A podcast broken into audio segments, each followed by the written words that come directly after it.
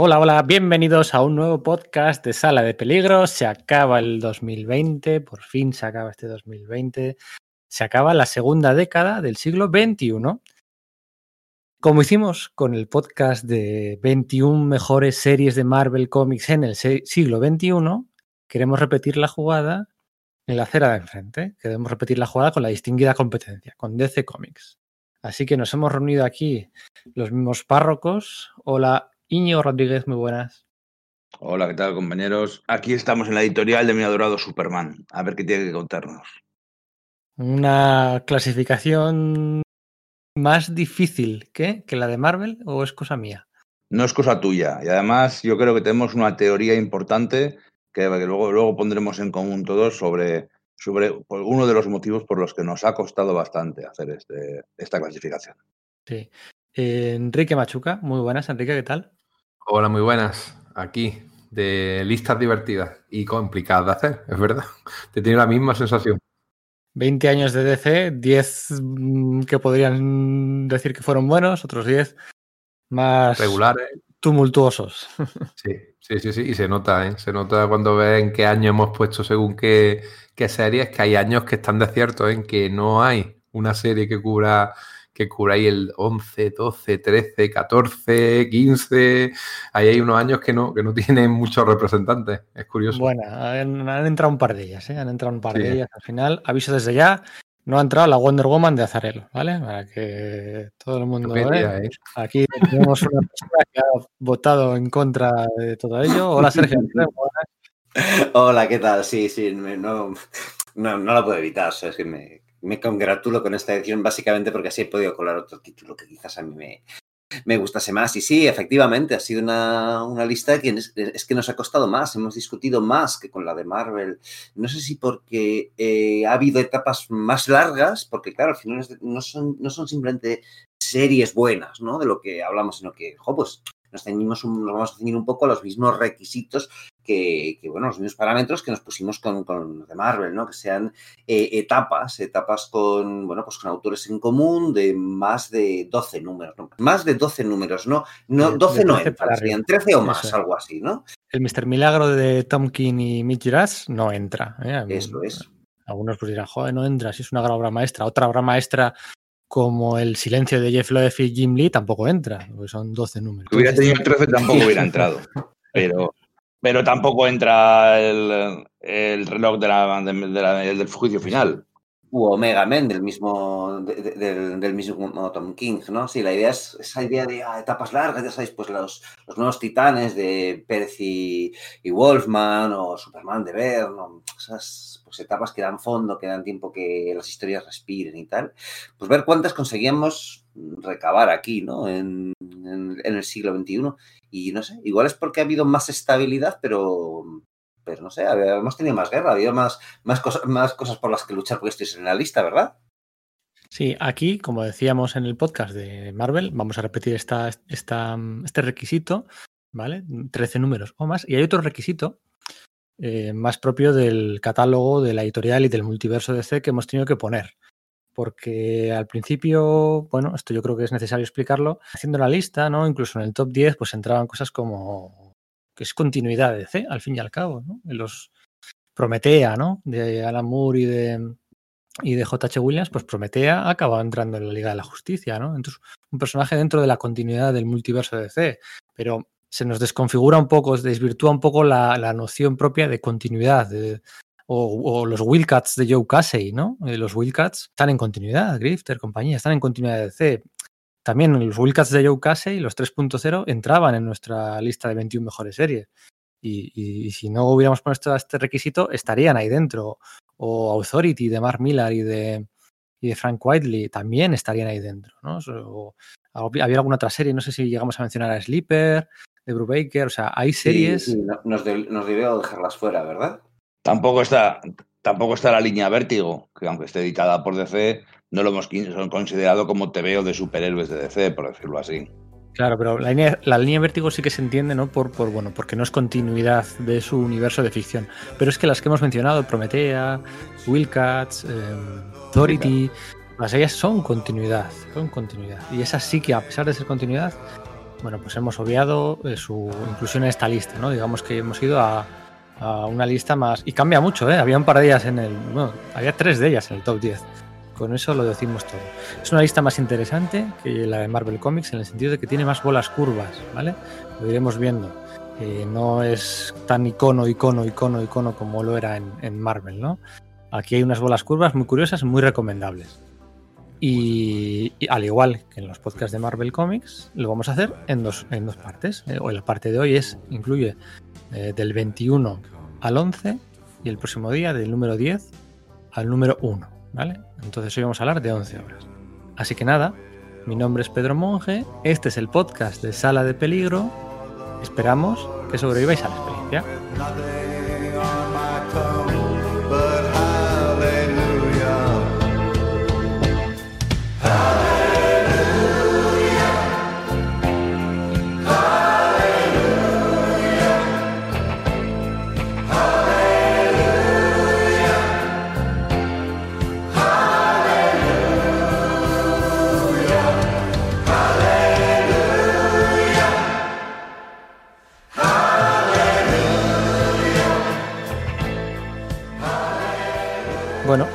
A ello.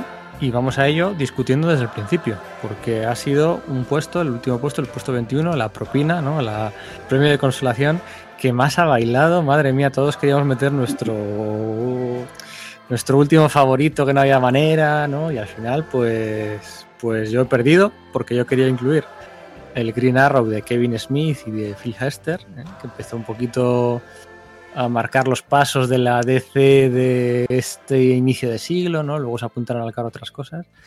Una gran etapa de Kevin Smith, con un gran dibujo de Phil Hester, con, personajes nuevos, con, con, sin miedo a tocar la continuidad, pero no entra la Green Arrow de Kevin Smith y entra una serie, una etapa que mm, cuando se analice la lista al completo a más de uno le resultará polémica, ¿no? Pues imagino que sí, pero a mí me parece que, bueno, claro, también es que ha sido el que ha el que ha lobiado, ¿no? Para, para, que esta, para que esta etapa entrase, ¿no? Estábamos, pues, vamos a nombrarla ya, ¿no? Es el puesto número 21.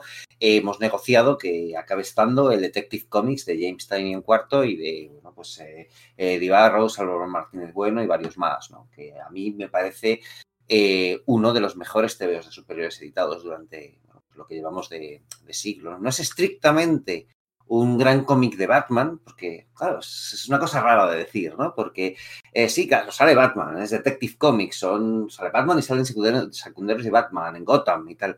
Pero de alguna forma, el, la, dinámica de la serie, ese elenco de personajes que se reúnen, pues parece que corresponda más a, a un grupo de superhéroes, ¿no? Bueno, pues tienes ahí pues, a Batman, eh, a, a bueno, claro, Robin, Red Robin, eh, Tim Drake, quiero decir, a Spoiler, a Clayface, ¿no? Ese villano redimido que ocupa ahí pues el, el, lugar de no solo multiforme, sino hombre fuerte del grupo y tal. Y las diversas amenazas que van enfrentando que parecen quizás un poco bueno, pues eh, más, no más grandes que la vida, no, no, es que no, Batman no se, solo se enfrente a cosas urbanas y cosas por el estilo, no, obviamente no es así, pero es, digamos, la recurrencia que tienen y sobre todo la interacción que hay entre los personajes. Y además, eh, pues bueno, Mm. parece mentira que hasta este, hasta este punto no, no se hubiesen dado entre estos personajes. Y, en fin, a mí es que me, me parece un, un muy en la, en la onda, pues eso de lo que comentaba al principio, los nuevos titanes de, de Wolfman y Pé- y Pérez o los, eh, o los X-Men de, de Claremont y Byrne. No digo que llegue a sus alturas, ojo, digo que es un TVO que, que desglosa las dinámicas superiores muy en esa dirección. Y un apartado gráfico, pues que a mí simplemente me parece pues fantástico. No sé qué, no sé qué opináis vosotros. Bueno, yo lo que opino es que no lo he leído. Así de claro.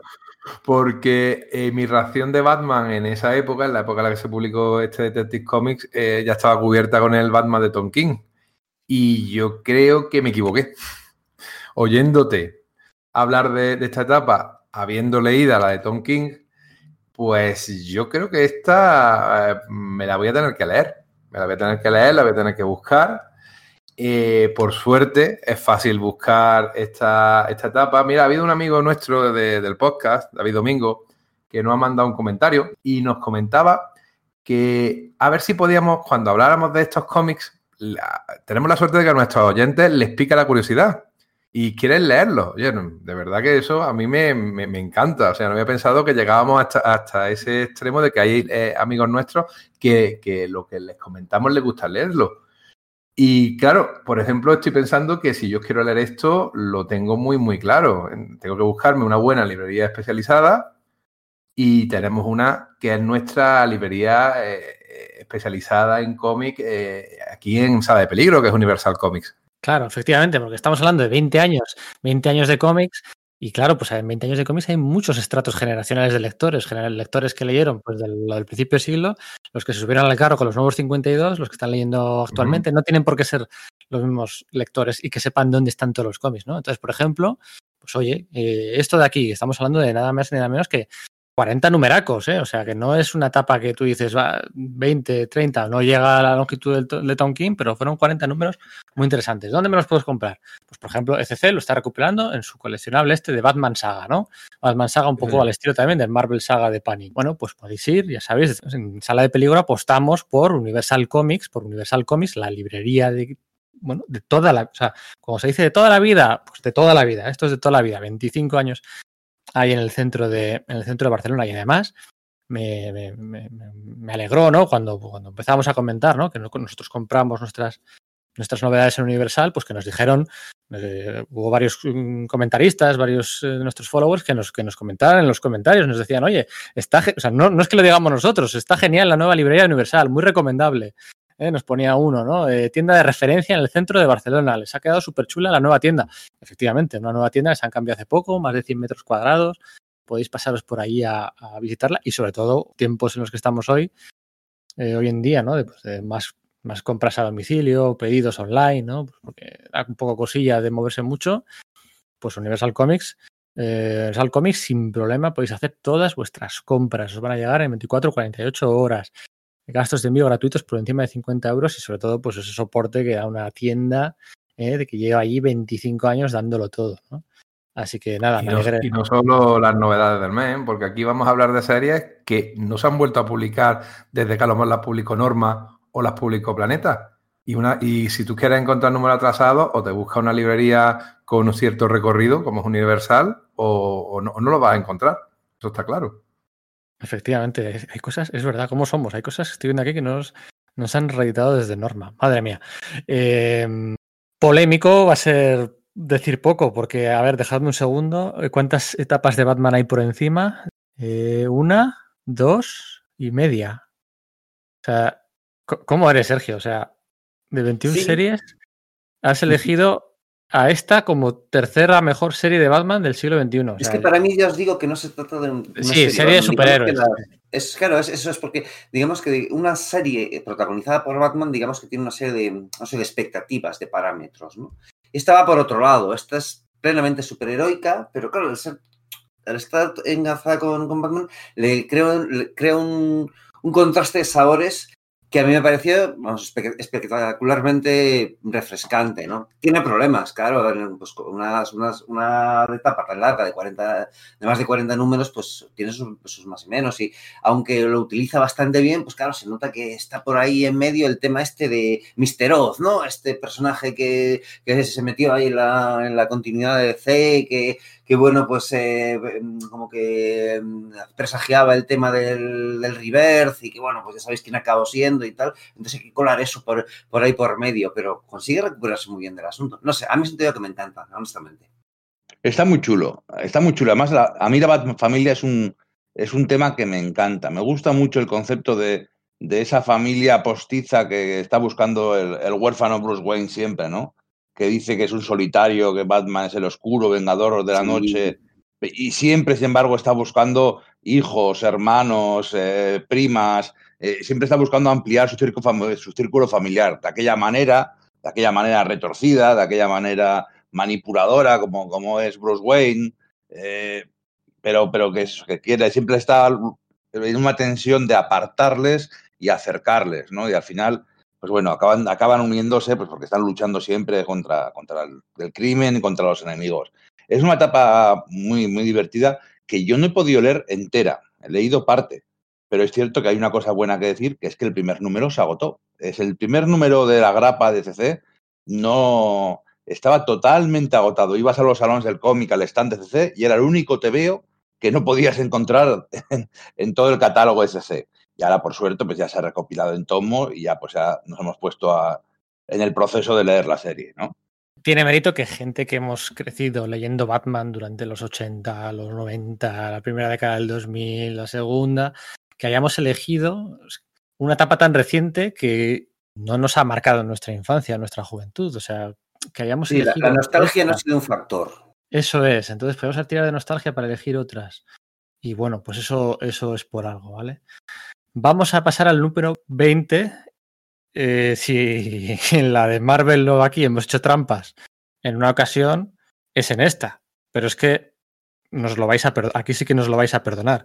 Porque como tal no es una serie que haya pasado de los 12 números en el sentido tradicional, 1, 2, 3, 4, 5, pero que tú sumas todos sus números en conjunto y te dan las cuentas.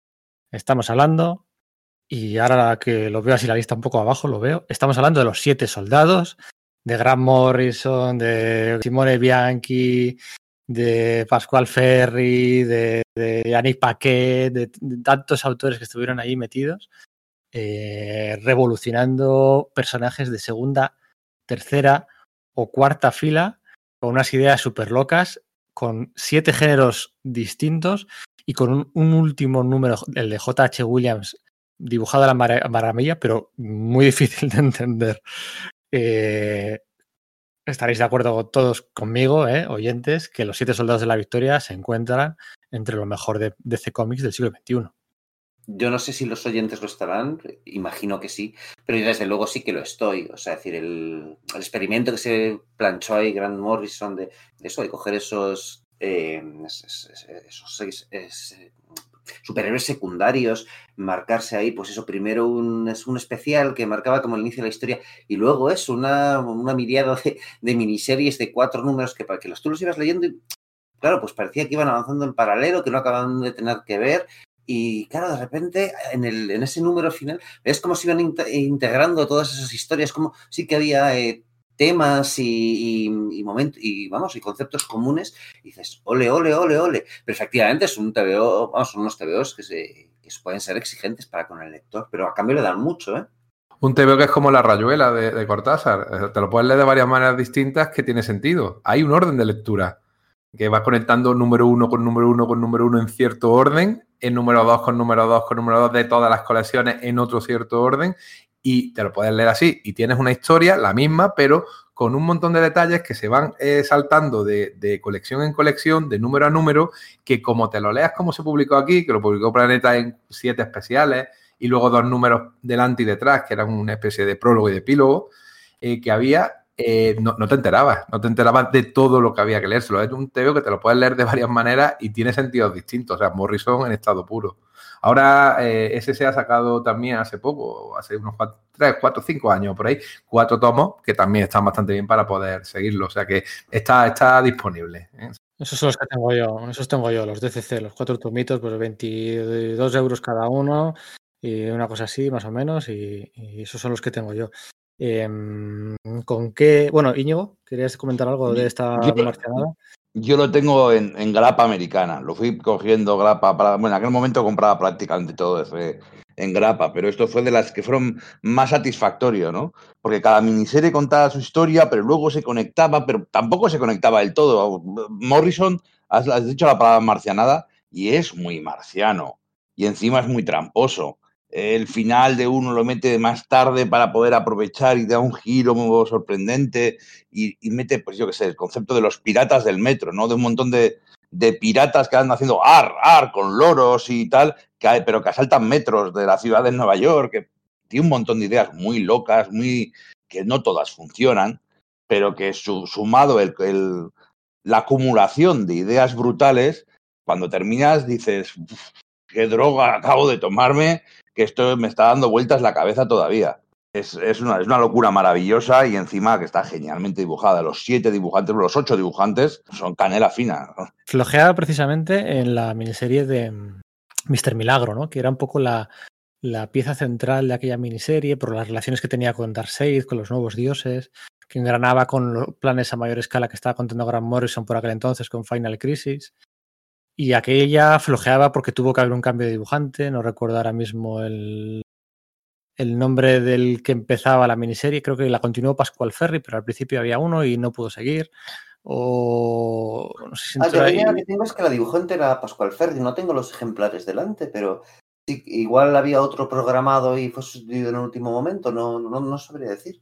Sí, la acabó dibujando eh, Freddy Williams ter- eh, II, eh, uno de los dibujantes que estaba por aquel entonces en la serie de Robin y, y algunas otras de la franquicia de Batman.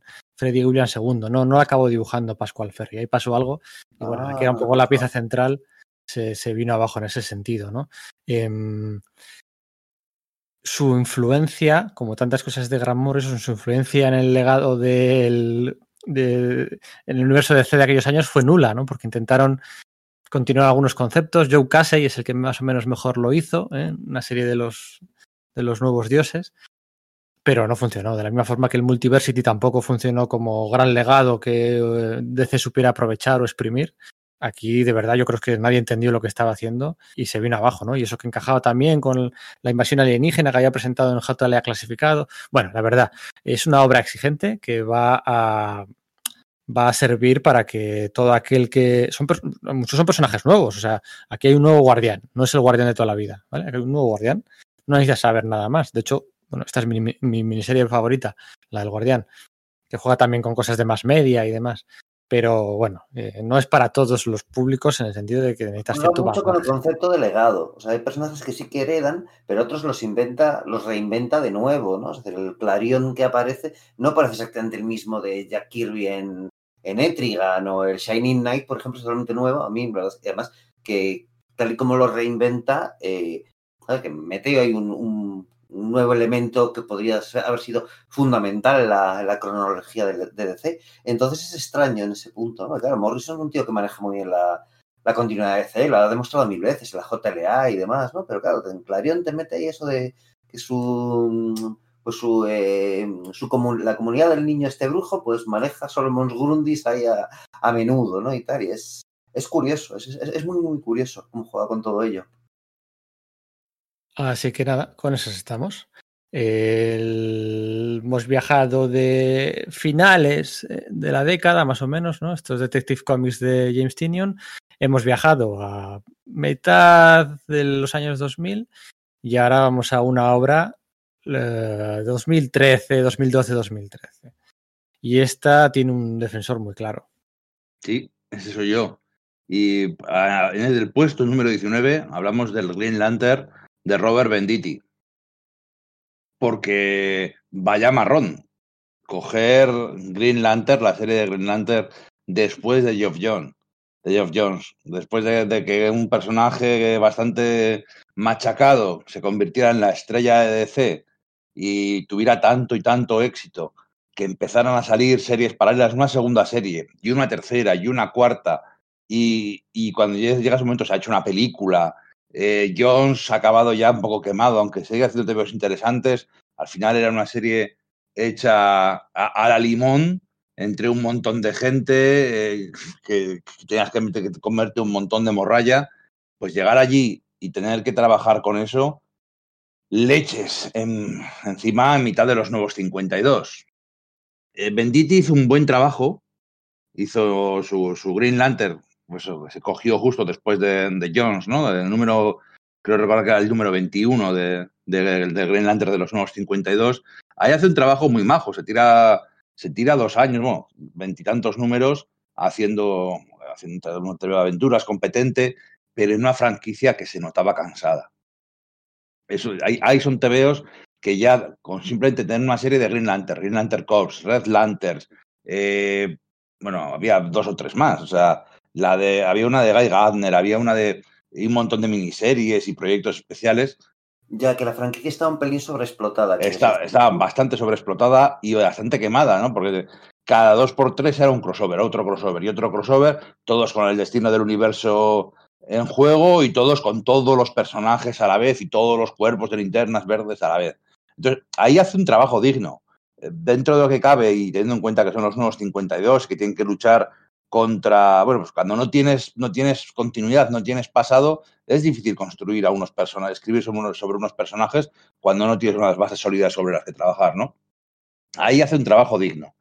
Pero donde yo creo que de verdad, de verdad, de verdad destaca es en el reverse, en el, en el no, no, no, el Green Lantern reverse, sino el, el renacimiento de DC, que también nos trajo Jeff Jones. Entonces, aquí centran la serie de dos formas. Una que es Hal Jordan y los Green Lantern Corps, que es la cara Benditi, y luego está eh, Green, Lantern, no, Green Lantern Corps, que es la serie de, de Jessica, ¿cómo es? Jessica Cruz. Eso y, es. Simon y Bass. ¿no? Eso, Simon Bass, en la que están más ambientes. Son los Green Lanterns de la Tierra. Mientras que esta es la serie cósmica dedicada pues a los Green Lanterns de siempre, ¿no? A Hal, Guy, John y, Kyle. Y, es, y aquí es donde de verdad se suelta. Tiene dos dibujantes espectaculares. Rafa Sandoval hace magia en ese TVO. Hace magia, hace unos tebeos épicos, enormes de superhéroes, space, una space opera gigantesca, con mogollón de gente luchando y naves y monstruos y ejércitos y rayitos por todas partes. Y luego, bueno, por supuesto, pues el, otro dibujante de la serie, que para poder seguir sacando tantos números, es Ethan Van Stever, que pensamos un montón de cosas y opinamos muchas cosas muy chungas de él, porque es verdad que es un tío de mierda. Es, en lo personal es tal. Lo que pasa es que también él es un sinónimo de Green Lantern. Es el que hizo el Green Lantern Reverse y el que hizo gran parte de la etapa de Jones. Y Claro, entonces el es tío, el tío sabe, mucho que sea un comics gator y no, nosotros efectivamente, como dices, no tenemos una gran opinión de él como, como figura mediática sobre todo. Bueno, es que, claro, a- a- estabas comentando, ¿no? El, hablo, estoy hablando de Green Lantern, no el Green Lantern Rebirth, ¿no? Sino el, el Rebirth de DC, ¿no? Claro, es que efectivamente Van Skyver estuvo allí y porque años antes. junto con Jones re- reinició la, la franquicia la convirtió en una de las más exitosas de DC, ¿no? Entonces hay que, hay que reconocerle eso, ¿no? Sí, la, la labor de diseño, la labor de creación de personajes, la labor de espectacularidad, de que de el que le dio, el que puso las bases de ese, con, con Geoff Jones, de, ese universo, de esa franquicia, pues está claro que debe ser reconocida. Y aquí lo que hace Venditti con esto, alternando cada, cada saga con un dibujante, una saga con Rafa Sandoval, otra saga con, con Ethan Van Stever, es una chulada. Son unos tebeos que no se andan con, mm, con muchos sentimientos. La verdad es que, si os digo la verdad, es un poco un tebeo para tíos. Porque son cuatro superhéroes del espacio, a cada cual más guay, que en todas las sagas están metidos en más situaciones de estamos los cuatro rodeados, somos cuatro colegas, cabalgamos juntos, morimos juntos. Muy de ese rollo de épica para tíos, de, de bros, eh, mi- mis colegas, mato por ellos y tal. Tiene bastante de ese rollo. Eh, tiene muy, es muy, muy, muy épica. Tira de, los, de todos los conceptos creados por Jones, de los Blue Lanterns y todo esto, y los Manhunters, pero también mete algunos conceptos nuevos. eh, hace historias a, a veces un poco más sencillas o no tan místicas, pero sí con un, componente de, ciencia ficción muy loca y luego incluso se permite algunos números asombrosos y apasionantes. Hay un número en concreto que lo recordar que es el número 37, en el que, eh, ¿cómo, ¿cómo decirlo? Me, Ray Light, de los nuevos dioses, está huyendo de la mirada de, de los rayos omega de Metrón. Y entonces Hal Jordan tiene que intentar acelerar para, para cogerlo. Entonces es una pelea que él está corriendo para intentar ir más rápido que la luz a base de pura fuerza de voluntad. Y entonces, pues por metafísica, eh, se, encuentra con su padre, ¿no? Está en una situación con dioses, se rompen, las, como quien dice, las barreras del cielo y tal. Y es un número súper chulo, súper épico y súper emotivo. Para mí es el, el highlight de toda la serie. Y, y tiene unos cuantos, ¿eh? Como la batalla contra el general Zoz y su familia. Es un TVO muy, muy, muy, muy divertido y muy chulo y además que muchas veces es muy, es muy olvidado. Y a mí me fastidia porque, porque es un TVO de superhéroes puro. Y me gusta reivindicarlo siempre que puedo. A mí lo que siempre me va a llamar la atención es que un, un escritor tan bueno ¿eh? como es Robert Venditti sea tan poco conocido incluso entre los fans. No es para nada, la, la serie en sí misma, sí, todo el mundo conoce a Hal Jordan, los Green Lantern pero que Robert Venditti haya hecho ese trabajo en esa serie, lo conoce muy poca gente. Y no creo que sea peor escritor, no sé, que Donny Cates o que Dagan, eh, que son dos autores que sí son muy conocidos. Y, me llama la atención por el hecho de que DC no se preocupa o no le interesa eh, promocionar a sus eh, autores. No hace unos Storebreakers, ¿no? Como, o como unos John Gang, como hicieron, como hicieron hace poco, durante unos años han hecho en Marvel para promocionar a sus dibujantes. Incluso también creo que hicieron cosas para promocionar a sus, a sus guionistas. No, no, no.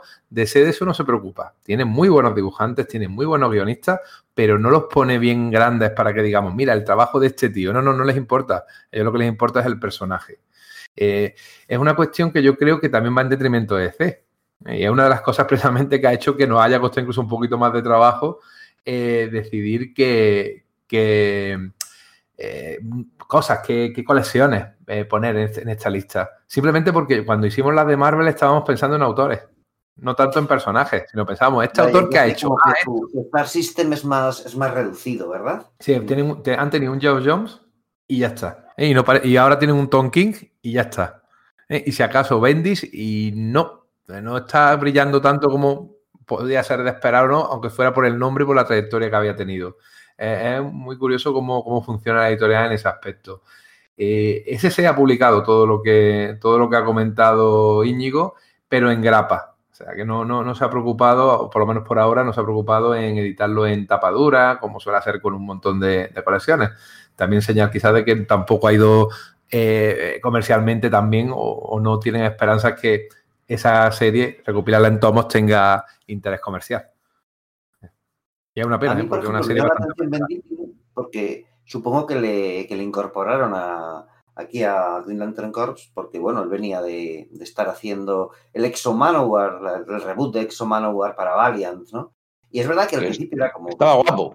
Sí, sí, sí, sí, pero es verdad que al principio era como, bueno, pues esto no está mal, es un TV cumplidor y poco más, está dibujando Kerry Nord, oye, muy bien, los conceptos molan, pero tampoco es para allá, pero poco a poco el tío se va haciendo con el pulso de la serie y, oye, es que Exo Manowar termina siendo un tegazo. Y entonces, por lo que comentas, parece que aquí pasa un poco lo mismo, ¿no? Que le cuesta un poco pillar el pulso, también porque las circunstancias son otras, lo que hablabas de, bueno, pues le pilla el reverse y toda la leche, pero luego termina haciendo un, gran trabajo con, este género que es básicamente coger superhéroes y llevarlos al espacio, ¿no? Meter esos elementos de, de soap, opera, pero también grandes elementos de, tragedia y, y, demás, ¿no? Yo no puedo hablar de esta serie porque eh, porque no la he leído. ¿no? Eh, creo que eso también me, pasa con algunas otras de la serie y bueno, me pasa un poco con lo de Enrique. o sea, como dijo Enrique con respecto a Detective Comics, yo creo que ya podríamos incluso lanzar eh, una reflexión que, está, que estábamos macerando, ¿no? que es curioso que, que mientras que cuando hicimos estos podcasts sobre Marvel, bueno, pues era fácil, habíamos leído todo y tal, pues con DC, sin embargo, sí tenemos lagunas, ¿verdad? Resulta curioso en este caso cuando son etapas que hemos decidido, que vaya, tras mucho debate, ¿no? Pero hemos decidido que, que mm, encajarlas como las 21 mejores de la, que llevamos de siglo. Y sin embargo, hay algunas que, pues que no hemos leído. bueno, todo el mundo no puedes leértelo todo, está claro. Pero que yo creo que todos tenemos varios huecos en esta lista, ¿verdad? No, no, mm, hay aquí que no hemos leído los cuatro. Sin embargo, en Marvel, cuando hicimos la lista de Marvel, todos los cuatro habíamos leído todo lo que reseñamos. Mm. Yo creo que en parte es mm, la promoción, en parte es porque no llega información que te diga esta serie está petándolo. O sea, por ejemplo, cuando empezó a salir Immortal Hulk, por decir algo, en, Estados Unidos, al segundo número estaba todo el mundo ya pegando palmas y estaba teniendo un, una, aura de, de, serie importante que DC pocas veces transmite. Y otro problema, y ya es un problema español, es cómo se han editado las series. Varias de las series que vamos a comentar no han sido editadas eh, completamente en Estados eh, aquí en España. Están inéditas.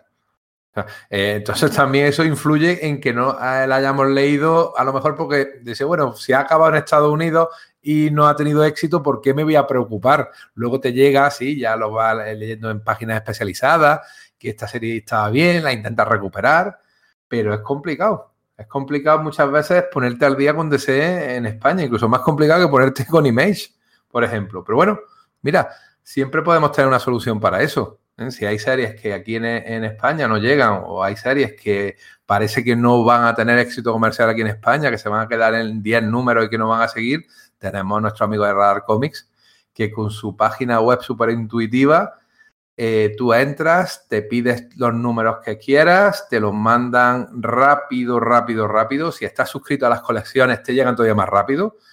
Tú haces tu pedido con antelación vía previews, un previews eh, que no tiene nada que ver con los tochos aquellos que manejábamos hace 20 años, sino de manera, como es lógico, eh, informática, eh, informatizada, telemática. Y yo creo que es una buena solución porque muchas de las series que, que vamos a comentar, si hubiéramos tenido en su momento un Radar Comics, nos hubiera sido más fácil seguirla. ¿eh? Yo algunas las tengo en tomo americano y no han llegado a editarse en, España y me vi negro ¿eh? para conseguir esos tomos.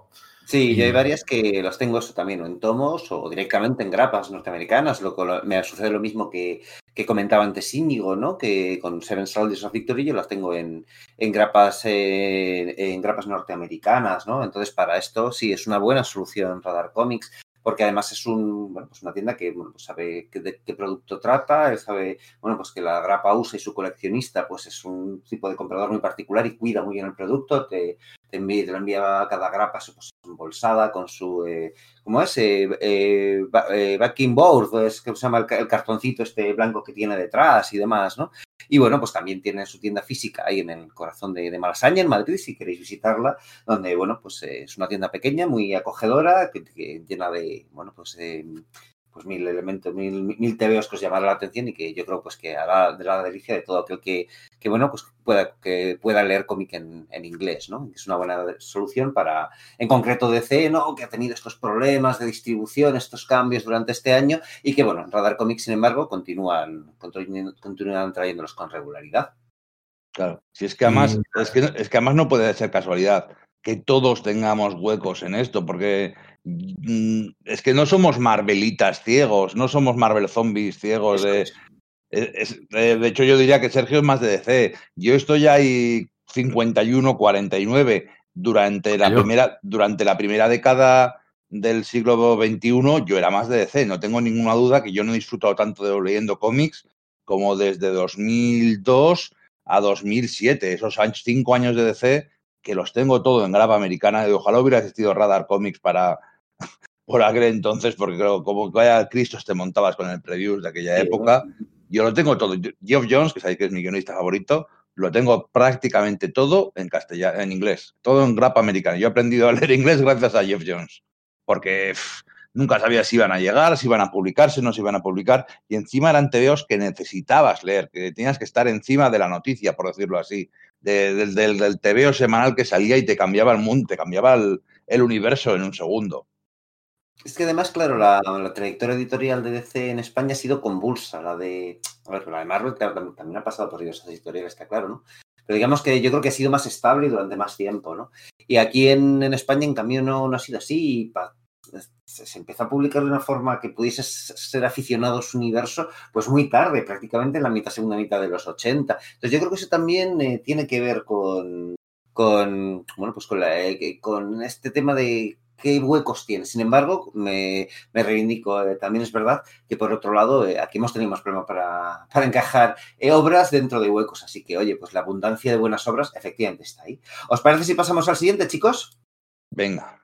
Venga, pues en este yo creo que vamos a discutir, ¿verdad, Íñigo? Porque hemos votado, hemos, hemos negociado por el en, el, en el puesto número 18 por el Manhunter de Marc Andreico y Jesús Sainz y también Javier Pina, ¿no?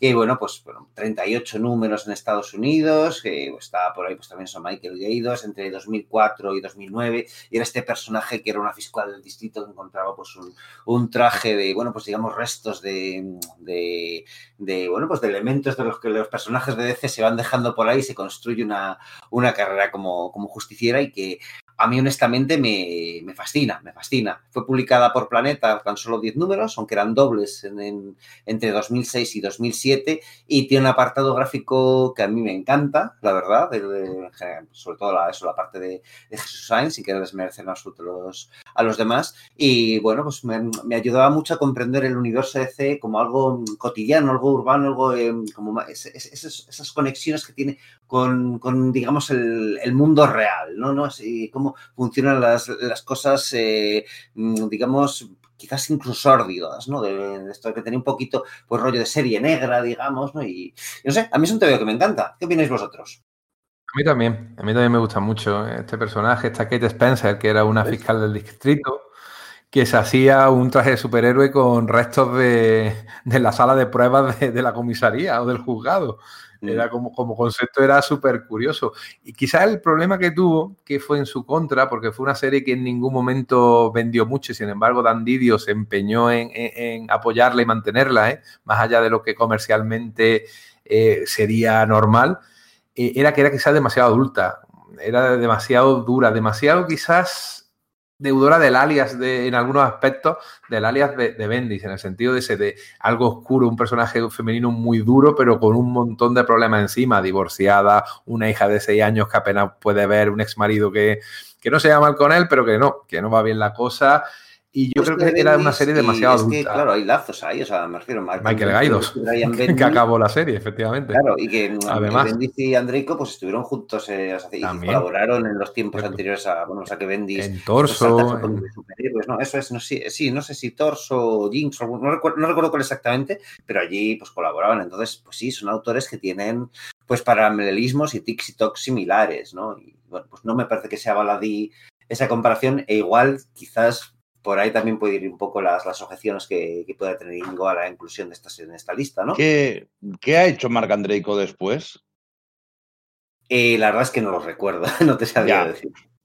Es que yo creo que es un tío que se subió a la ola, como estáis diciendo, cogió, había colaborado con Bendis, había hecho cosas y le dijeron, oye, pues tú vas a ser nuestro Bendis, vas a hacer nuestro rollo aquí.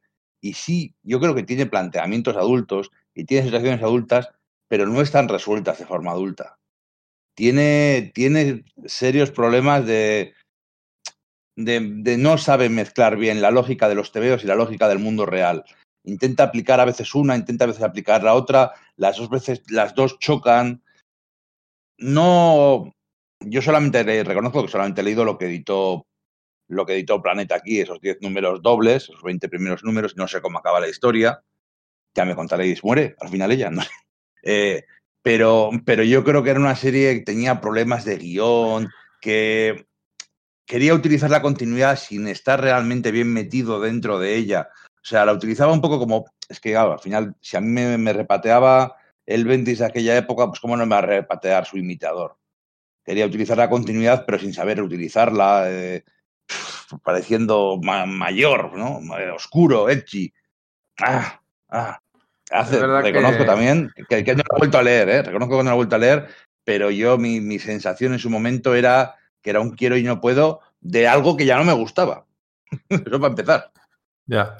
No, mira, Marc Andreico es verdad que tampoco se ha prodigado mucho en el, en el campo de, de, de, los cómics. Ha ido saltando aquí y allí, casi siempre en DC, alguna cosa en IDW, poquito más. Sí hizo una cosa muy curiosa, que era el Wonder Woman 77, que era aquella serie como un poco retomando la serie famosa de, de, de televisión de los años 70, de Linda Carter, y también hizo Supergirl ¿eh? en el, en, hace un par de años. Hizo unos cuantos números de Supergirl, pero es verdad que se ha prodigado muy poquito, pero bueno, no tiene nada que ver. Hay gente que ha hecho una sola película y ha hecho obras maestras, o sea que por ese lado. Y estuvo implicado antes en el, en el relanzamiento que nunca se llegó a dar, ¿no? De los Thunder Agents de, de Hollywood, también con un. Ajá. No recuerdo qué, qué, qué dibujante español era, me cago en la leche, no recuerdo. Bueno, no, no me suena. Eh, pero que sí que sí que es verdad que no puedes enumerar tantos trabajos suyos, pero yo lo recuerdo principalmente con este Manhunter y sí lo recuerdo a gusto. Eh, no lo he releído de cara a la, a la, grabación de este podcast, así que no sé si la si una relectura, pues en el fondo pasa el tiempo le hubiese pasado, le ha pasado, pues eso. Jesús Saiz hacía mucho, ¿eh? es que Jesús Saiz Hombre, es, sí, es que sí, te sube el nivel. No te importa es... mucho lo que te cuenten si te lo cuenta Jesús Saiz. Mm, es que claro, lo uno con lo otro, son las dos cosas. Y a mí sí me gustaba cómo, cómo utiliza la continuidad de C para hacerla, bueno, pues como dices, eso, edgy o oscura, me, sí me, ese, esa, esa, esa mixtura sí estaba en el, el punto que yo le apreciaba el sabor. Tierras, pues sí, probablemente. Pero eh, el resultado final a mí sí me gusta. Yo tengo, yo sí, la, soy, sí soy un firme defensor de, de esta etapa. El personaje que es el octavo Manhunter, de la serie de Manhunters que ha tenido desde, desde, lo, de, la, de, la, edad de oro, tío, el octavo, de la edad de oro. Hombre, es que para empezar, eh, originalmente la Edad de Oro ya había dos, porque claro, como DC estaba compuesta de diversas editoriales que se iban, que iban siendo compradas, pues es que eran, dos manjantes de dos editoriales distintas, que, que ahí Roy Thomas se las, se las deseo para explicar eso en el All-Star Squadron, ¿no? Aunque todos recordamos que el marchado que dibujaba Paul Simonson, que era una, pasada. Ah, bueno, pero para contestar a Íñigo, no, no muere, deja de ser fiscal, se convierte en abogada y él era la que defendía a Wonder Woman cuando le rompió el cuello a, a este, al. A Max Lord. A, Max Lord, eso, no me salía, Max Lord. Eh, iba a decir Sam Neill, no que era el actor que lo, en el que se basaron. Y por ahí ha seguido, incluso llegó a salir como personaje secundario en, en Arrow, en la serie de televisión, ¿eh? Pero no, no disfrazada, ¿eh? no, no salió con disfraz cutre como el resto de, personajes de la serie. Yo creo que ya podemos pasar a, una serie que yo creo que nos chifla todo y sin embargo al final hemos decidido meterla en el número 17, que es el Action Comics de Geoff Jones, que a mí es el Superman dentro de las series regulares de DC, vamos a dejar proyectos aparte que pueden haber gustado sueltos, ¿no? Dentro de lo que es serie regular, la que, el Superman que más me ha gustado, incluso más que el de Morrison, que no aparece aquí, lo vamos a decir ya, no está en esta lista, si no recuerdo mal, si la habéis metido yo no me he enterado. Sin embargo, sí está el Action Comedy de Geoff Jones, que tuvo una, salida magnífica con aquella historia de aquel niño que se encontraba Lois y Clark, al cual llamaban Chris, eh, coescrita, si no recuerdo mal, por Richard Donner simplemente yo creo que se tomó un café con Josh John, con Richard Donner, que como todos sabemos eh, fue su jefe durante una temporada y tomando un café, una cervecita, le intercambiaron ideas y a partir de ahí Josh John hizo, hizo el cómic. Eh, y retomó un montón de conceptos que eran tabú en, DC y él los trajo. Ya lo hemos comentado en el especial que hicimos hace 20, 20 y pico podcasts de, de Jones que trajo la visión de superhéroes de vuelta, volvió a traer eh, la idea de, Superboy, eh, trajo un montón de, de un breakneck magnífico y con los dibujos de Gary Frank. A mí es que esta etapa me chifla y yo la veo en el 17 ahora y me gustaría verla más alto. O sea, pues contadme por qué no la hemos puesto más alto, porque yo ahora mismo no lo entiendo. Yo, también la hubiera metido más alta, pero, pero porque es que si no al final va a ser otro podcast de Geoff Jones. Sí, yo creo que tiene mucho que ver con eso. Es verdad que además lo que, lo que viene a partir de aquí también es, son pesos pesados. Pero quizás nos quedamos a gusto de hablar de, de Jones y de, y de, esta etapa que efectivamente yo creo que aquí sí que somos unánimes. Todo esto a todos nos encanta, ¿no? Y bueno, pues eso, hemos jugado más a, decir, bueno, ¿por qué ponemos esta, eh, eh, esta obra por aquí? Lo pondríamos más arriba, más abajo, y por eso quizás esto se queda aquí. Sí, es, resulta curioso, resulta curioso. Pero sí, efectivamente es que es un todavía muy, muy, muy, muy a reivindicar, ¿no? Iba a decir que Planeta lo sacó en grapa y luego sacó tres tomos, pero luego no, no, no tengo constancia ni he encontrado que CC lo haya reeditado. Me extrañaría que no lo hubiera reeditado. Seguramente estoy yo equivocado, pero. El tomo este del origen, lo del volver a contar el origen de Superman era parte de Action Comics, se sacó como. Era una serie Creo que era parte, ¿no? Era parte, ¿verdad? Sí, es que entonces no cuenta, porque sí que CC me consta que lo, que lo reeditó en, pues en tapa dura y yo creo que eh, en colaboración con una cadena de supermercados y salía bastante baratito y tal. Pero claro, no es parte en, sí de esta etapa, aunque eh, piensas que sí porque tiene los mismos autores y es un volver a una especie de, de renaissance de Superman, ¿no? Con ese rollo que tiene Eric Frank de poner los rasgos de Christopher Reeve, pues claro, pues funciona un poco en el, en el mismo sentido. ¿no? Pues no te sabría decir, la verdad. No, yo tampoco, yo tampoco podría decir. Yo iba a decir, no, iba a decir una chorrada que además ya la dije en su momento, pero me gusta decirlo porque es que estos TVOs me gustan mucho y los disfruto mucho y son muy Superman. Y además, como insiste tanto en las conexiones con, con las películas de Christopher Reeve, que es que tiene momentos de, de doble splash page y tal, que cuando lo hacen aparece Superman haciendo cosas de Superman y sí, yo siempre digo que cuando Geoff Jones escribe a Superman suena John Williams en tu cabeza. Y aquí en estos tebeos es cuando más que nunca. Sí, las notas reverberan en estos cráneos según, según pasan las páginas. Yo creo que no, no hay duda de eso. Bueno, cambiando totalmente de registro, ¿os parece si pasamos al, siguiente puesto de, bueno, pues de tener ahí a un pues al, mayor de los superhéroes, a fin y a cuentas, a, alguien brillante y, bueno por antonomasia, pasar a un antihéroe del calibre de en nuestro puesto de, de Deathstroke, de, Christopher Priest. Quiero decir, claro, es un personaje que empezó siendo un supervillano en realidad en, los Nuevos Titanes, pero claro, pues según fue ganando popularidad, pues, bueno, pues acabo dedicando serie y tal. Y bueno, pues después de, eh, si no me equivoco, la serie surge a partir de Rebirth, ¿verdad? O sea, no eh, eh, tenía, eso sería propio Nuevos 52, pero esta etapa de la que estamos hablando fue ya con, con, Renacimiento. Correcto, correcto. Hablamos de, de, Christopher Priest, no de Rob Liefeld. Efectivamente. Entonces, bueno, pues Priest, ¿no? Que bueno, claro, pues es, que es John, James C. Ousley, luego pasó a ser Christopher Priest, luego simplemente Priest, ¿no? Ha ido cambiando de nombre este autor que, bueno, pues ah, se paseó por, por las series de Spider-Man en los años 80, eh, eh, por el Pantera Negra que hizo pues también con, pues, con Mark Teixeira y con Salve Luto y compañía en, dentro de Marvel Knights en los 90 y bueno. Conan pues, el Bárbaro. Conan el Bárbaro, sus Quantum y Woody originales. O sea, es, un, es, un, guionista que a mí me encanta. A veces se pasa un poco de listo, ¿no? Es, es como, eh, mirad como molo, ¿no? Pero suele hacerlo muy bien, porque el tío suele hilar eh, temas del, mundo real, de geopolítica moderna, ¿no? Es, un autor afroamericano muy reivindicativo con determinados temas y tal, y aquí en Deathstroke eso lo utiliza y lo utiliza muy, muy bien porque efectivamente utiliza Deathstroke, dices un mercenario, pues un mercenario en realidad es un elemento muy útil a la hora de hablar de, problemas de, pues eso, de interrelación, de política internacional en los en, países del tercer mundo, introduce un personaje que es el, león rojo, que es una especie de, parodia maligna de, bueno, de la Pantera Negra, ¿no? De, Black Panther de, Marvel, que es un, claro, es uno de los autores que, redefinió al, personaje de cara al siglo XXI, entonces pues se ve un poco la autoridad moral de hacer esa especie como de parodia.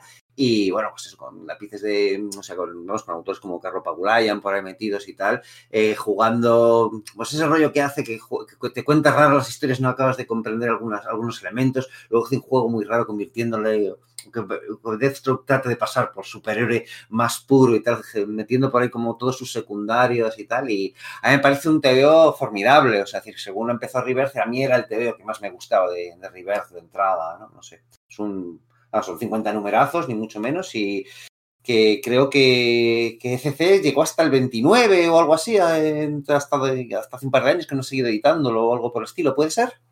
Sí, yo me sale que, sacaron solamente cuatro tomos y llegó hasta el 28-29 americano durante el, hace dos años. En el 2018 sacó el último tomo. Me imagino que no vendería lo bastante. Y la verdad que a mí se me, se me bajo el radar totalmente, porque ya el concepto de serie de supervillano nunca me acaba de convencer, tengo que decirlo. Entonces, esta se me ha escapado, la voy a tener que releer, obviamente, ya que todos los demás pensáis que me fío de vuestro criterio al mil por mil y, te la tengo que releer, pero la idea de supervillano hecho héroe me rechina mucho porque al final sabes que va a ir eh, dando bandazos de héroe a villano, de villano a héroe, de héroe a villano. En un número eh, Batman le va a perseguir, en el siguiente van a colaborar y, a mí eso sí que no sé si pasa en esta, en esta etapa, pero sí me, echa, eso me echa, esos bandazos. ¿eh? Sí, sí, que entiendo, pero a mí es verdad que sí me gusta. Y por ejemplo, acabo de darme cuenta que un tema que no hemos metido en esta lista es el, el sinestro este que hicieron Cullen Boone y, y del Eaglesham, ¿no? No lo hemos metido, no lo merece, pero a mí me, me gustan los TVs de supervillanos, lo, lo reconozco. Y, pero es que este no es solamente un TV de supervillano, es que además utiliza muy bien esos, esos elementos para hablar de cosas quizás con un poco más de calado, ¿no? Y lo hace desde una perspectiva muy cruda, porque al final, pues Deathstroke puede ser tomado como un tema de violencia festiva, ¿no? De, pues de videojuego de, o de, o de TVO sin más, o puedes utilizarlo para hablar de, de cosas serias. Y bueno, pues Deathstroke, o sea, perdón, eh, Priest creo que, juega muy en ese juego, con sus notas de humor negro que siempre tiene, por supuesto, es una de sus marcas de, la casa, pero creo que, bueno, que, sale muy bien parado de, esta. A mí, este a, mí, a mí me gustan mucho los TVOs de supervillanos. Me interesan un montón, pero por su propia naturaleza tienen que ser historias normalmente cortas. Sí. Eh, eh, claro, cuando, ¿qué haces cuando haces un, persona, un, cómic de un, de un supervillano? Pues le enfrentas a otro villano aún peor. Porque la otra opción es redimirle o hacer que no sea malo, pero no tan malo. Bueno, sí, mata, pero no viola. O, por decirlo así, pero, no, deja de ser, no deja de ser un asesino, no deja de ser un monstruo. Y cuando eres el protagonista de tu serie, pues es fácil ir convirtiéndole, ir redimiéndole, ir eh, suavizándole, ¿no? Incluso convertirle en el antihéroe, en el protector letal.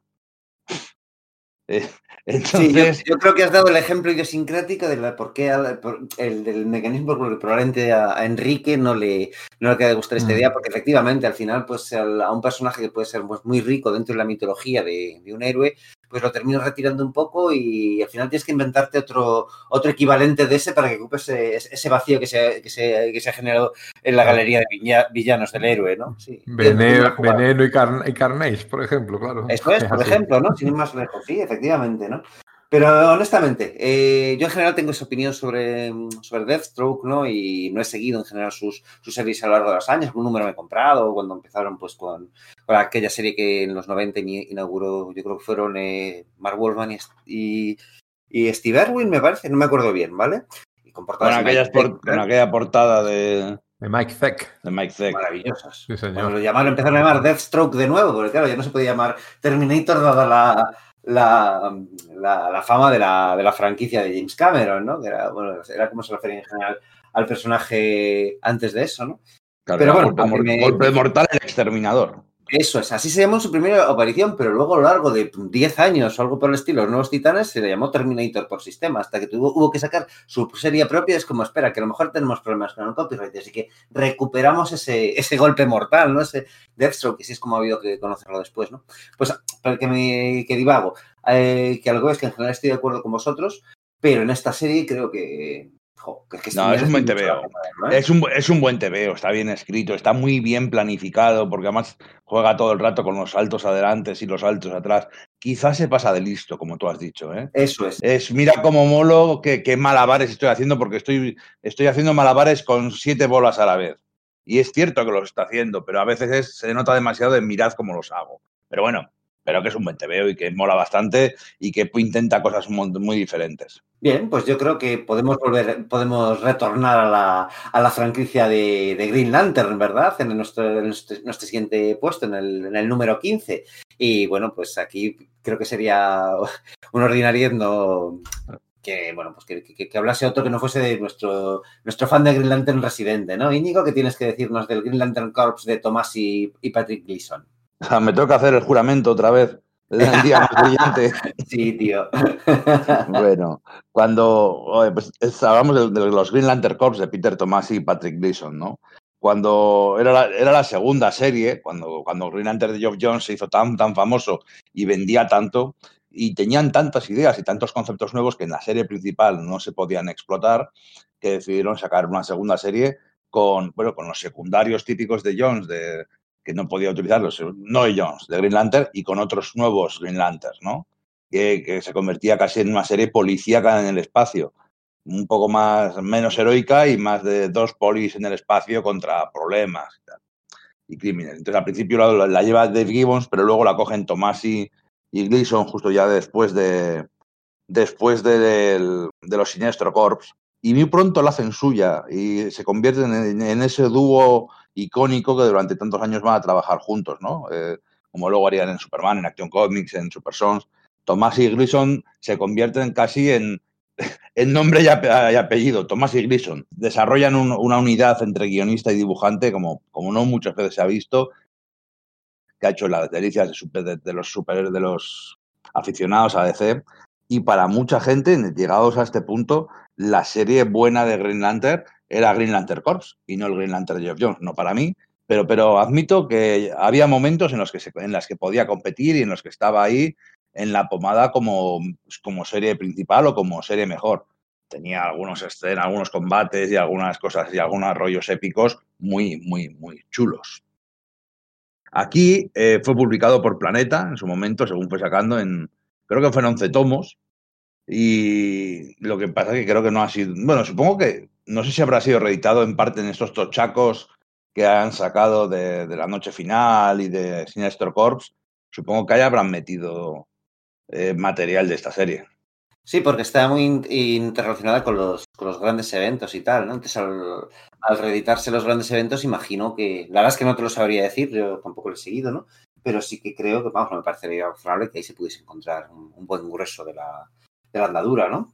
Es que estaba muy chula, tío. Te contaba las historias de, de Soranik Natu, ¿no? La, cirujana, y de, esos dos tíos, esos dos que eran uno de Ran y otro de Tanagar, que eran, enemigos en la guerra, pero luego se convertían en compañeros, de el planeta este Mogo, de un montón de Green Lanterns que, donde se les desarrollaban sus historias en esta serie.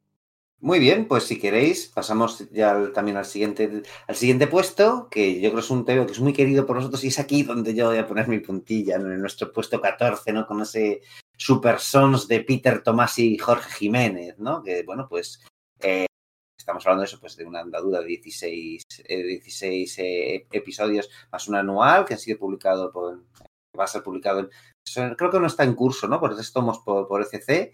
Y que, bueno, sí. pues es la serie dedicada a Damien Wine y a, y a, Jonathan Kent, ¿no? Pues los hijos de Superman y de Batman, respectivamente, que, bueno, pues con ese enfoque fresco, pues tratan de tal. Y yo, bueno, habla vosotros primero bien de ello y luego, discute, y luego discutimos.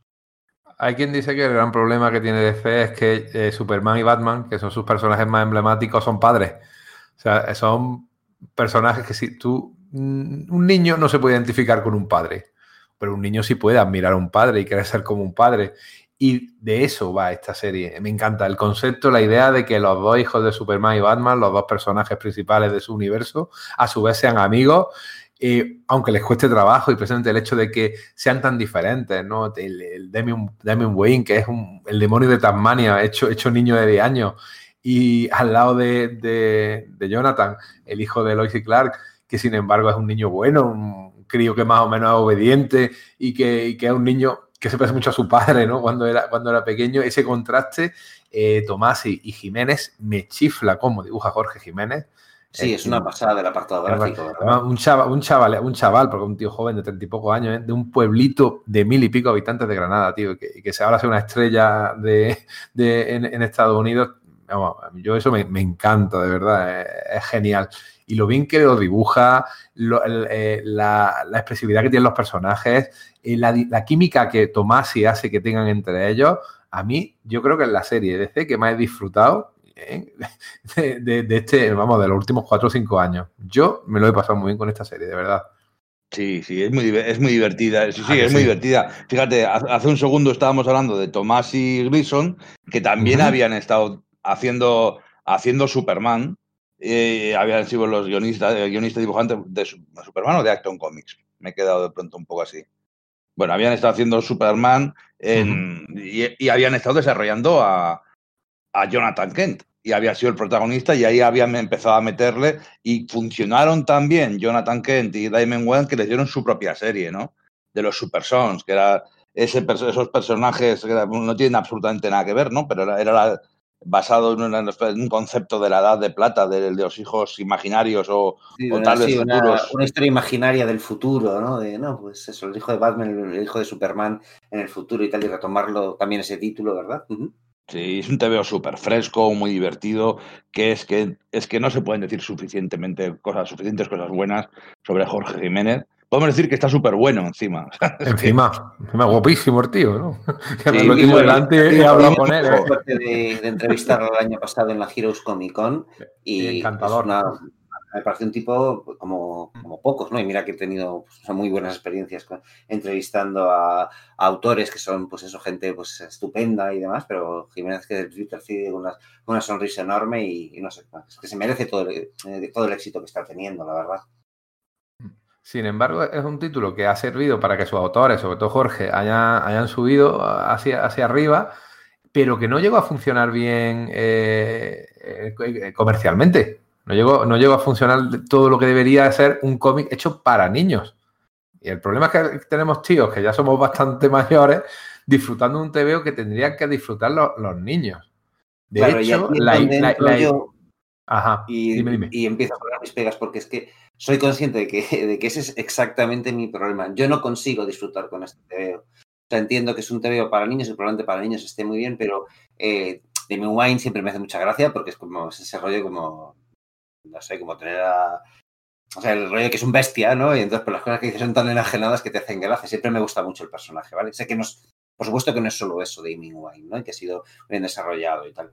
Pero no, no, no, puedo con Jonathan Kent. Sé que es una opinión enormemente impopular y no, no voy a tratar de defenderla, pero no consigo leer, leer el, cómic y estar a gusto porque mm, no, me, me, saca, me saca porque entiendo que, es un, pues un, personaje que es dirigido a un público pues, de un rango de edad inferior al mío y, creo que probablemente esté muy bien hecho en esos, en, en, esos términos y quienes, bueno, pues quienes seáis padres y tal, pues seguro que lo encontréis grandes, grandes valores y, y cosas con las que identificar, cosas con las que podéis tener una complicidad y demás, pero no es mi caso y me, y me tira para atrás. Y me da la impresión de que a lo mejor eso es lo que le ha pasado también a muchos otros lectores. No lo sé, ¿eh? o sea, que igual me estoy aquí montando yo mi propia película y la gente no, no lo compró por motivos totalmente dispares.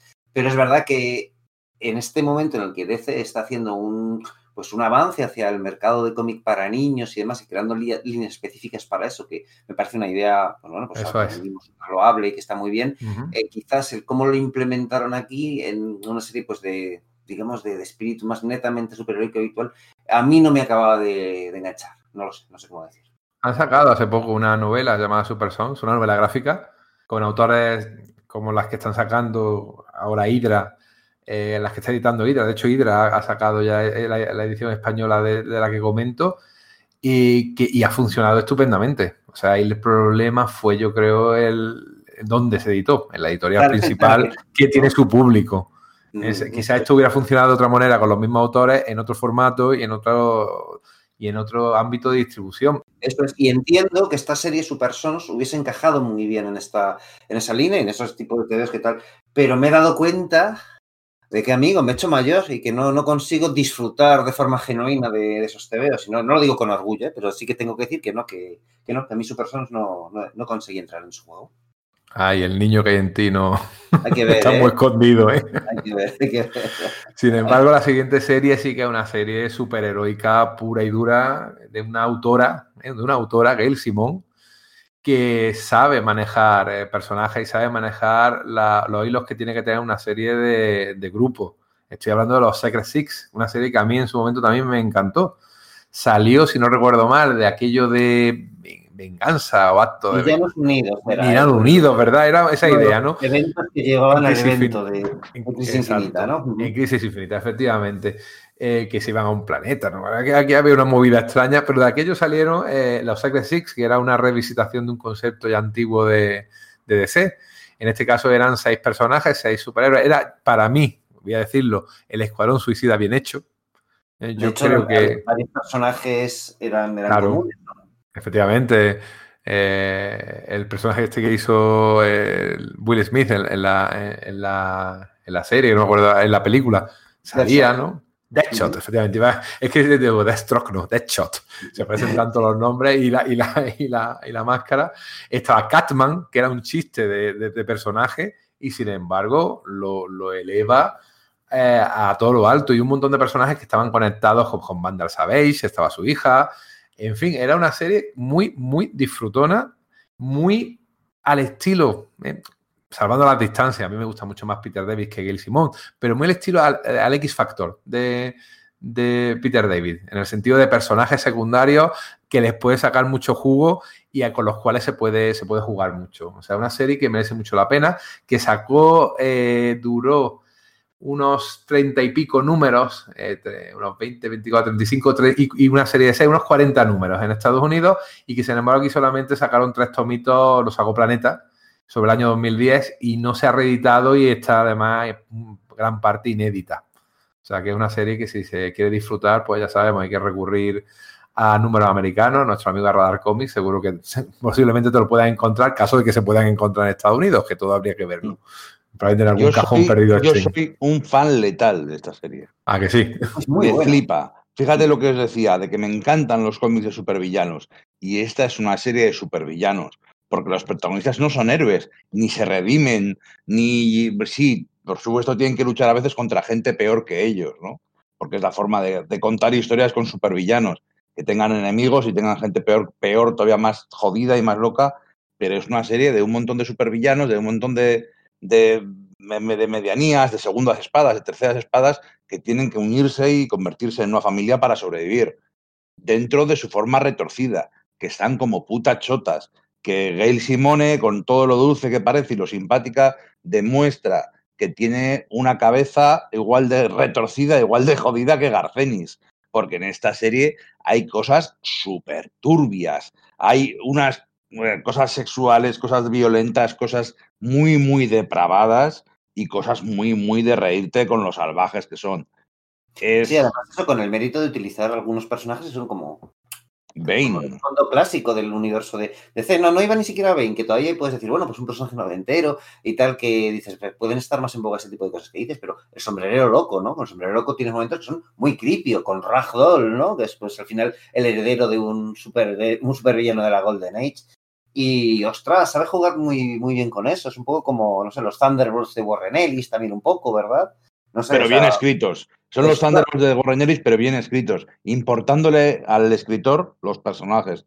Porque pues, Warren Ellis iba a hacer gamberradas, pero le saludaban los cojones los personajes. Pero aquí se nota que pone su corazón. Gary, eh, Gary Simone puso su corazón en esta serie y las relaciones que tienen entre ellos, tan disfuncionales como son, porque lo son, porque son gente muy tarada y que ha sido muy golpeada por la vida, eh, te importa y ellos llega a importarles. Y bueno, es, voy a, hablar un poco del final de esta serie, porque aquí está inédito y es una auténtica pena, porque al, esta es, una serie que al final, después de pasar, hay, hay altas y hay bajas, pero más o menos en el núcleo del grupo se mantiene, ¿no? Scandal Savage, Ragdoll, Catman, Deathshot, Bane, y al final tienen una escena de dos hombres y un destino. Al final, después de huir y luchar contra Vandal Savage, contra un montón de malos, contra meterse en mil movidas, en mil situaciones turbias, chungas y descerebradas de acción, están encerrados en un sitio y fuera está la Liga de la Justicia. Y entonces, bueno, se meten más drogas para medio aguantar y así, y salen haciendo una carga final súper épica en las que, por supuesto, la Liga de la Justicia les arrasa. Y es un final es el final de Dos hombres y un destino, pero contado en TVOs y además es que ahí se acaba la serie. Y, y ahí se acabó y se fue por todo lo alto, contando la historia que quería contar y, dejando a los personajes donde quería dejarles. Es un TVO de los que, bueno, no es que no se hagan, es que hay muy pocos TVOs que se hayan hecho así a lo largo de la historia de DC o de Marvel o de cualquier otra compañía de, de cómics. Es que hay muy poco que añadir, o sea, es que hay, Fíjate que lo de Super Sons y tal, eh, es todo más en desacuerdo con vosotros y tal, pero es que aquí yo firmo cada palabra que dices. Es uno de mis TVs favoritos de, de DC y, y, por supuesto de la DC de este siglo XXI. Así que eh, está en este puesto número, eh, que es el 14, el, no, el 13, que es un, claro, un número que parece feo y tal, muy apropiado para un grupo de villanos y demás. Yo quizás hubiese, lo hubiese puesto un poco más arriba, pero claro, siempre arriba están hay agolpadas cosas, ¿verdad? Hay que decir Venga, que chicos, la serie. Si me sí. disculpa un pequeño uh, puntilla. Esta sí, serie sí, acabó claro, claro. en agosto de 2011 por culpa del New 52. no sabemos si hubiera es. seguido, pero la terminaron justo para dar eh, limpiar el campo para toda la serie de New 52. Una pena. Una pena. Es, es, el final de, de, la DC que a mí me gustaba. Lo tengo muy claro. Ahí acaba, ahí acaba la DC que habían construido desde, 2000, desde 1986. Sí, sí, sí, es, es, una buena reflexión y acaba con esa carga que dices, ¿no? De esos villanos. Exacto. Tiene, da, da, para un par de, de, lecturas, ¿verdad? Venga, pues pasamos sí. al, al, número 12, que es una, una, bola curva, algo que yo creo que pocos de nuestros oyentes habrán visto, pues verían venir, digo yo, ¿no? Pero es un tema que aquí nos gusta mucho y que no es muy conocido, que es el giro de Will Pfeiffer y Cano y Patrick Gleason, Leonard Kirk y Dale Eaglesham, una serie que es, bueno, pues está basada en un concepto de, pues de, DC también eso, muy de la Silver Age, de un niño que encuentra un dial que según pulse o de un modo u otro las letras que aparecen en él se convierte en un superhéroe, superhéroe nuevo y totalmente desconocido con, bueno, pues con poderes distintos y tal, ¿no? Y con lo cual, pues en cada episodio pues eh, abundaba la creatividad y hasta lo extravagante, ¿no? Luego China Meville utiliza este concepto de forma también bastante buena en, en, en Nuevos 52, ¿no? Pero es que aquí en, en, esta serie que empezó en febrero del 2003 y que, bueno, pues duró tan solo 22 números, ¿no?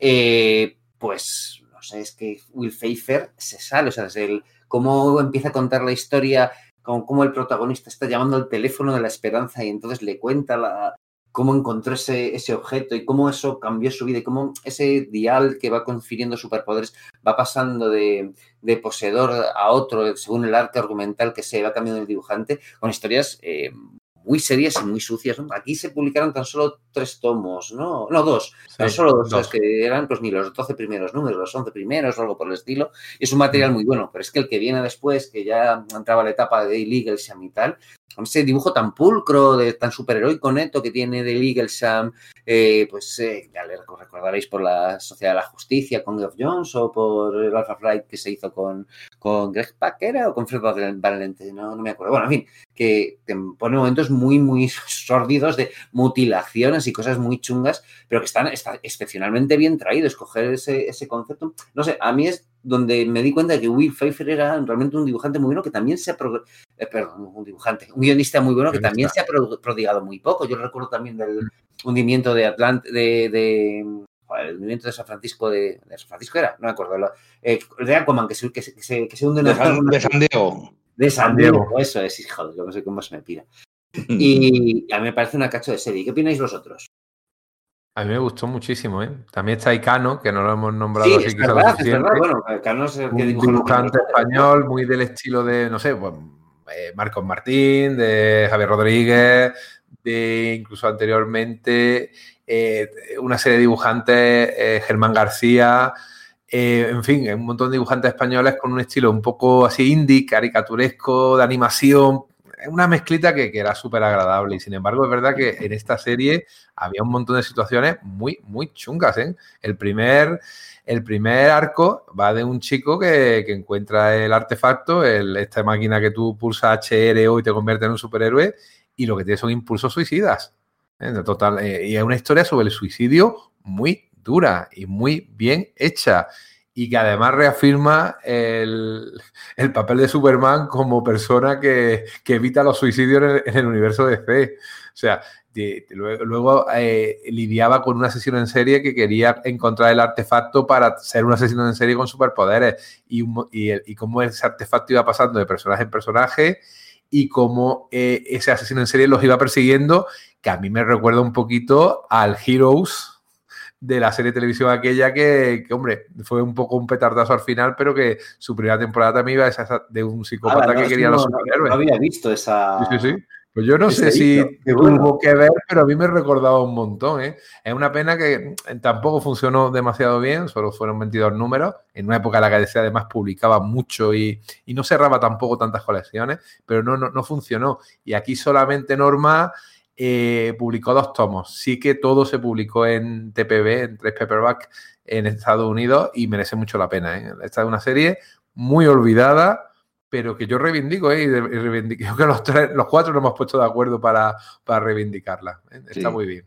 Sí, además es que era, era muy llamativo, ¿no? El concepto del, del día del día H for Hero, que es un concepto tan loco de, de esos de esos conceptos que luego de plata. en Marvel, ¿no? De un, un, cacharrito que lo pulsas te da poderes súper ridículos, pero además súper ridículos, con un traje. No es que te dé poderes, es que lo pulsas y te aparece un traje y unas pintas ridículas y poderes ridículos, y cómo lo compagina y cómo lo, lo, lo yuxtapone con el mundo oscuro, el mundo real, a las cosas jodidas de la tal, estaba, estaba muy bien hecho. Eh, lo habéis defendido muy bien y yo estoy totalmente de acuerdo. Lo que sí que me gustaría, saliéndome medio segundo, es comentar una serie que a mí me encanta, que no está en esta, en esta serie, pero que salió a la vez que Hero y que en mi cabeza siempre ha sido un poco su, su hermana, que es Hard Times de, de, Steve Gerber, que tampoco está en el universo de DC, pero estaba publicada por DC, ni siquiera por Vértigo, y era una serie de un chaval que tenía poderes y que eh, al, al pasar sus poderes mataba a alguien e iba a la cárcel. Y era una historia de un chaval en la cárcel. Un tío de 16 años, cómo tenía que sobrevivir y pasarlo muy mal en la cárcel. Y era el Steve Gerber de los años 70, el, de, el del Howard el Pato, contando una historia muy, muy jodida. El de, el de, Omega y tal. Pues fíjate, yo no la he leído, me la, me la apunto, porque esa no. Había oído hablar de ella, pero por encima. Es súper no, recomendable. Salieron a la vez, tienen muchos puntos en común con Hero, con ese. Con esa fantasía, con esa edad de oro, edad rollo silver, pero con muy sucio, muy jodido que se puso en el 2003, 2004, 2005 en DC, que se puso en moda en DC, pero, pero hecho en serio y para mí es una serie que creo que está en un par de trade papers americanos, pero que en España no ha sido editada nunca. Si algún día podéis echarle un vistazo, Hard Times, que, bueno, que es la forma, es la expresión americana para decir cumplir condena. si queréis, podemos ir pasando al, último puesto, el puesto 11 de, este tramo de, de, la lista que vamos a cubrir en este programa. Pues con el puesto número 11 tenemos, pues claro, el, el Grayson de Tim Seeley, Tom King y Miguel Janín, ¿no? Que, bueno, pues estamos hablando de 17 números publicados por DC Comics entre julio de 2014 y febrero de 2016 y que aquí se ha, sido editado dos veces, ¿no? Una, pues, lo sacó en cinco tomitos, ahí por el 2015, y luego el 2018 salió en integral, ¿no? Eh, la serie pues surgió un poco de, este, de, este evento de DC que era eh, Forever Evil, ¿no? En el que, bueno, pues el sindicato del crimen parecía que mataba a Dick Grayson y tal, entonces, bueno, pues eh, de ese modo, pues le daba la suelta a Dick Grayson, a, pues, a Robin, ¿no? A Robin Nightwing, para poder iniciar una, vida, digamos, un poco como agente secreto, siguiendo ahí pues las, tramas de, bueno, pues que, de seguir a la organización esta de, ahí lo diré, la de, ah, la de la de Talia al Ghul y demás, pues, bueno, pues todas las, eh, todas las, eh, todas esas organizaciones secretas del, universo DC, eh, metiendo por ahí también a Midnighter y jugando muy bien con él, y bueno, pues con un Michael Henning que, se sale por todos lados, ¿no? Sí, una serie muy divertida, muy entretenida, eh, muy sabiendo aprovechar ese momento en el que estaba el personaje. Parece mentira que no aprendamos, que no se aprenda, los autores y las editoriales no se revela la identidad secreta de los superhéroes y al final va a tener que volver a, revertir la situación. ¿Para qué te metes en nada? O lo haces hasta el final o no lo hagas. Y aquí por lo menos aprovecharon para hacer una serie, esos 17 números, muy, muy, muy, muy, muy bien. Eh, Tom King ya metiendo ahí cabeza, todavía no era el Tom King que, luego ya se ha convertido en una estrella. Y tampoco con sus tics, pero sí, sí, sabiendo escribir y un poco quizás aprovechando su experiencia como real como agente de la CIA, probablemente, ¿no? Y eso fue probablemente lo que le, lo metió ahí, diciendo, oye, que yo sé de lo que hablo, ¿eh? yo sé lo que son las organizaciones secretas en el mundo real. Y un dibujo impresionante de, de Miquel Janín que, hombre, convirtió a Dick en el culo oficial de, del universo DC. era muy, era muy, muy comentado, ¿no? Esa, esas viñetas las que aparecía ahí. Igual que Steve Rogers lo pone en un universo cinematográfico Exactamente. el culo de América. Pues esto era el culo de DC. Pero para bien. Ha sido publicada y muy publicada por ECC. Cinco tomos en, una primera tanda y luego un integral que salió hace dos años. O sea que ha sido dos veces publicada por, por ve fácilmente encontrable, merece mucho la pena, la verdad. Muy entretenida, lo que ha dicho, jugando mucho con ese mundo de espionaje, de organizaciones secretas, de si los asesinos, la liga de asesinos, en fin, muy, muy, muy recomendable. ¿eh? es una, una, serie que fue una agradable sorpresa, muy fresca y que se leía muy bien. Yo es que solamente leí el primer tomo. Me pilló en un momento desencantado por DC. Leí el primer tomo, dije, va, está bien, sin más, divertido, pero no la seguí. Y seguramente la, leeré. La leeré porque sé que todo el mundo ha estado de acuerdo y sé que tenía que haberlo hecho antes, pero es que al final hay tanto que leer que, que no puedes estar a todo. Sí, efectivamente, pues eso pasa, ¿no? Y que eh, te da. Nuestras, pilas de lecturas andan sobresaturadas y demás, pero sí, sí, sí, es. Esto, este TV está en este puesto por algo. Así que te, recomiendo a, ti y a, nuestros, oyentes que os pongáis las pilas con él, porque de entrada puede parecer que el concepto no es gran cosa. Bueno, pues sí, Robin sin antifaz, eh, agente secreto, no sé, es un, es un TV muy bueno y es que sí, es de Tom King, claro, pues que Tim Seeley también, que también era una estrella emergente en ese momento, jo, también le da mucha gracia y sabe jugar muy bien con los tropos del, pues del cine de espías y demás para hacer un TV súper fresco, súper bien hilado y pues eso, pues tan recomendable como para que esté en este puesto, ¿no? Bueno, muy bien, chicos, pues, ¿qué os parece si hacemos un repaso final a la, a la lista que hemos, que hemos tramado así como a eh, justo antes de despedirnos? Empiezo yo si queréis. Perfecto. En el número 21, el Detective Comics de James Tinion IV, Álvaro Martínez Bueno y Eddie Barrows. En el número 20, Los Seven Soldiers de Grant Morrison. En el 19, Green Lantern de Robert Venditti. Y en el 18, el Manhunter de Mark Andreiko, Jesús Saiz y Javi Pina. En el 17, Action Comics de Geoff Jones, eh, con Gary Frank y, otros dibujantes como Adam Cooper y Andy Cooper, mejor dicho, y tal. Estaba muy bien. En el 16, Deathstroke de Christopher Priest y varios dibujantes. Y en el 15, Green Lantern Corps de Peter Tomasi y Patrick Gleason. En el número 14 tenemos el Super Sons de Peter Tomasi también y Jorge Jiménez. En el 13 el Secret Six de Gail Simón. En el 12 el Hero de Will Pfeiffer y Cano y Patrick Gleason, Leonard Kirk y del Eaglesham. Y en el 11 el Grayson de Tim Seeley, Tom King y Michael Hanning. Muy bien, chicos, pues con ganas de afrontar el, próximo programa en el que recorramos ese último, esa, esa, última decena de títulos en nuestro que habremos metido ahí en ese top 10. Esos 10 van a ser apasionantes. Tengo ganas, tengo ganas de grabarlo. Venga, venga, podemos grabarlo según, según acabemos, podemos grabar el siguiente. Grabamos el, cenamos algo y, grabamos el tirón. Ahora lo vemos. Vamos a ver qué hablamos, ¿verdad? Mientras sale ese programa, que nos manden por redes sociales y por los comentarios de, de Vox eh, qué piensan nuestros amigos de lo que vamos, qué series meterían ellos en definitiva. A ver si coincidimos o no, porque yo creo que va a haber alguna sorpresita. Muy bien, chicos, pues yo creo que lo vamos a dejar aquí. Esto ha sido eso, nuestro, la primera parte de nuestro top 21 obras del, del universo DC para el siglo XXI, de lo que llamamos el siglo XXI, y esperamos que hayáis sobrevivido a la experiencia. Adiós. Agur.